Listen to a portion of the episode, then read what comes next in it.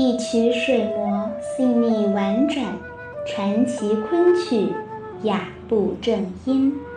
欢迎收听中国昆曲社电台的周六夜话节目，我是苏苏。今天苏苏来与您说说俞平伯夫妇二人与昆曲之间的故事。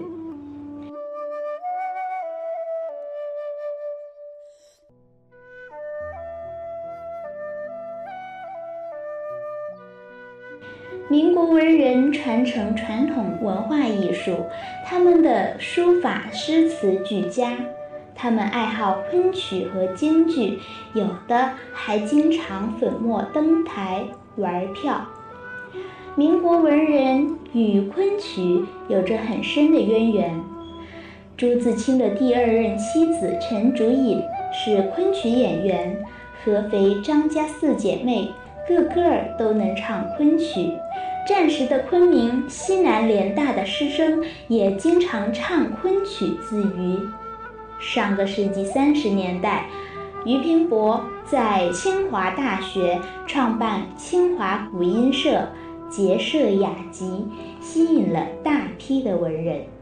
从俞平伯的昆曲情缘，我们可以管窥那个时代文人的流风余韵。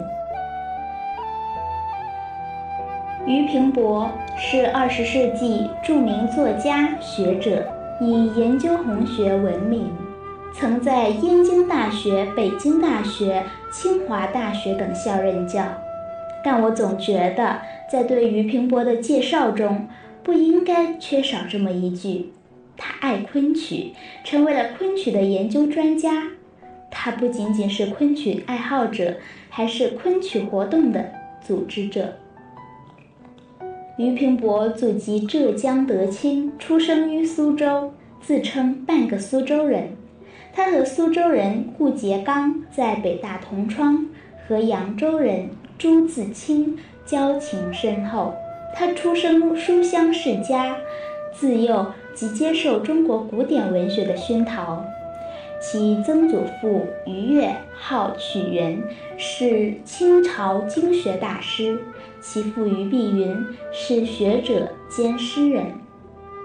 一九一七年十月三十一日，农历九月十六，俞平伯与舅父徐允之的女儿徐宝训于北京东华门箭杆胡同寓所结婚。北京大学教授黄继刚及同班同学许德恒、傅斯年等皆来致贺。徐宝训字长环，后由俞平伯改为银环。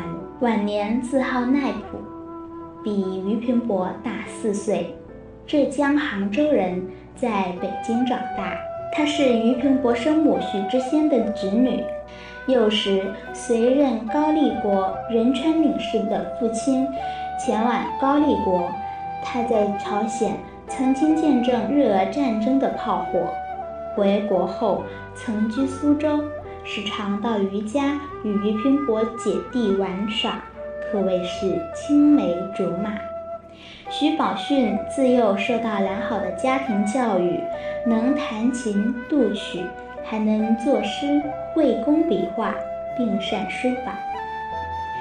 结婚后，夫妻二人情深似交，志趣相投，经常诗词唱和。而且，徐宝训还经常为俞平伯的创作进行抄腾，夫妻二人的配合可谓默契。一九二二年，俞平伯创作出版的第一部新诗集《冬夜》，就曾由夫人亲手誊写过两遍。俞平伯在《冬夜》自序中感谢道：“我又承蒙长桓君为我抄集原稿之余两次，这也是我应该致谢的。”俞平伯在散文中也多次回忆自己与夫人的甜蜜生活。《俞平伯年谱》还记录了这年冬天陪夫人到天津岳父家住对月，闲时读清真词这样的细节。俞平伯爱昆曲，是结婚后受夫人雅号之训染，于平伯年谱中写道：“婚后因夫人会唱昆曲，于平伯偶闻音奏，摩其曲折，终不似也。后得问曲学于吴师徐安。据徐宝训之弟徐宝奎回忆，徐宝训幼年除学弹琴外，也请名师学唱昆曲。这位名师为徐宝训抄曲词若干为一折，题曰《秀于清客》。由缘鸟情思意曲，徐宝奎自幼就听徐宝训唱，不下数百遍，结果连他也耳熟能详，能轻歌几句。俞平伯、徐宝训伉俪情深，互相影响。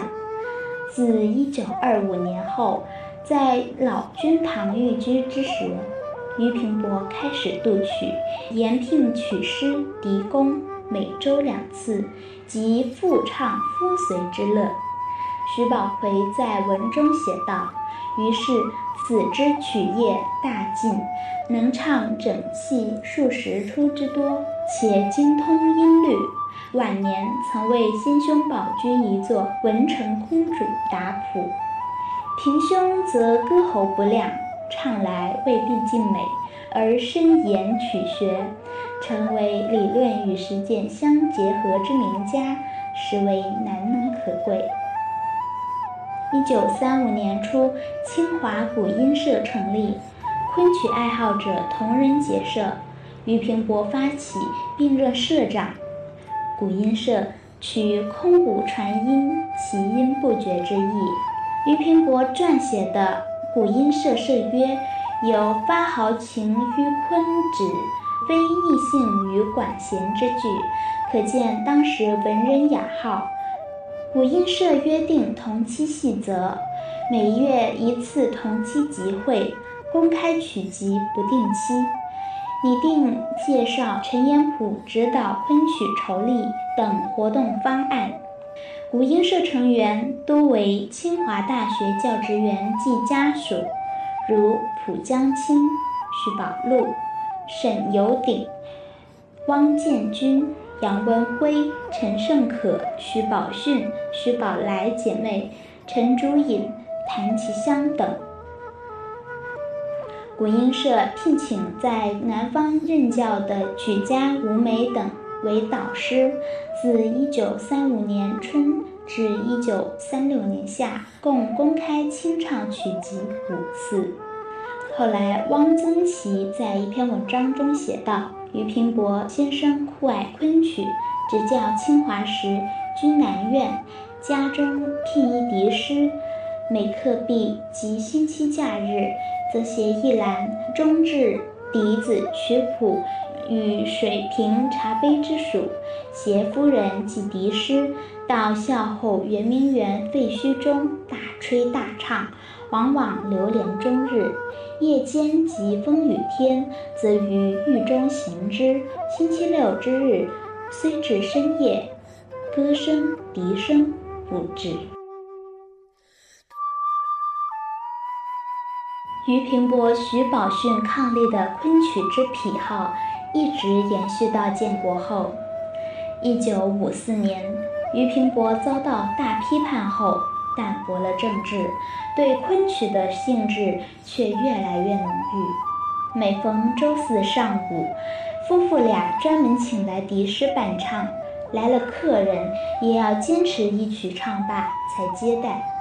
每年夏天都要坐公共汽车或三轮车去颐和园。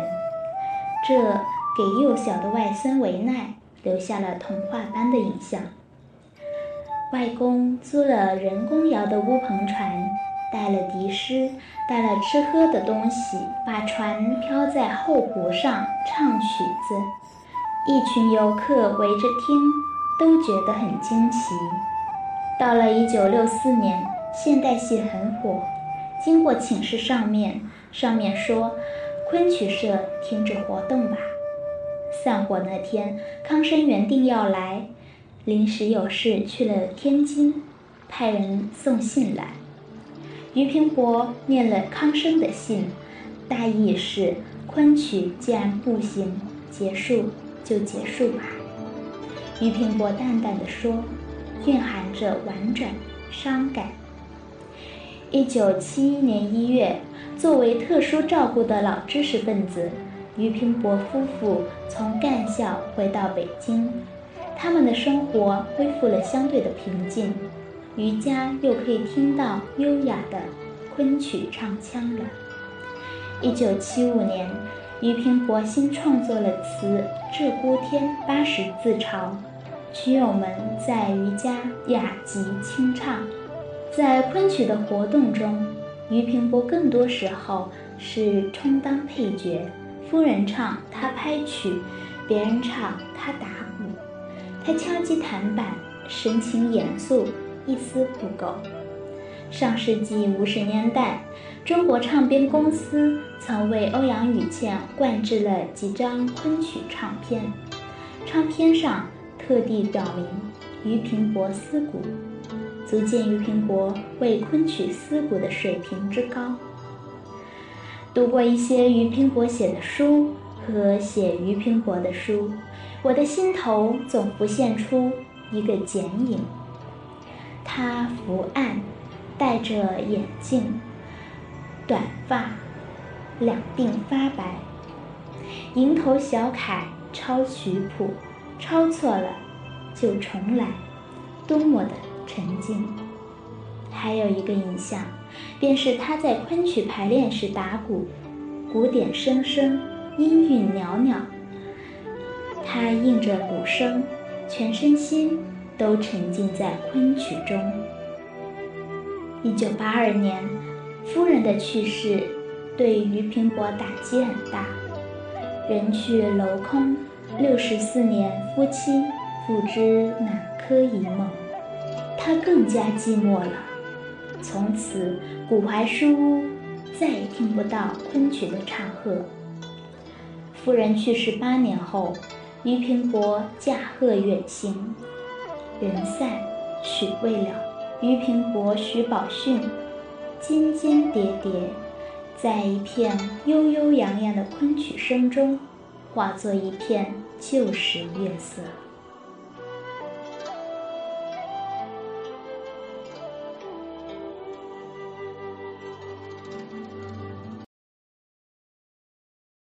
本期文案选自。作家刘怡庆的新浪博文《人散曲未了》，俞平伯的昆曲情缘。更多精彩内容，请关注中国昆曲社微信公众账号，输入“昆曲社”的全拼，就可以订阅有声有色、赏心悦目的大雅昆曲微刊了。感谢您的聆听，我们下期再见。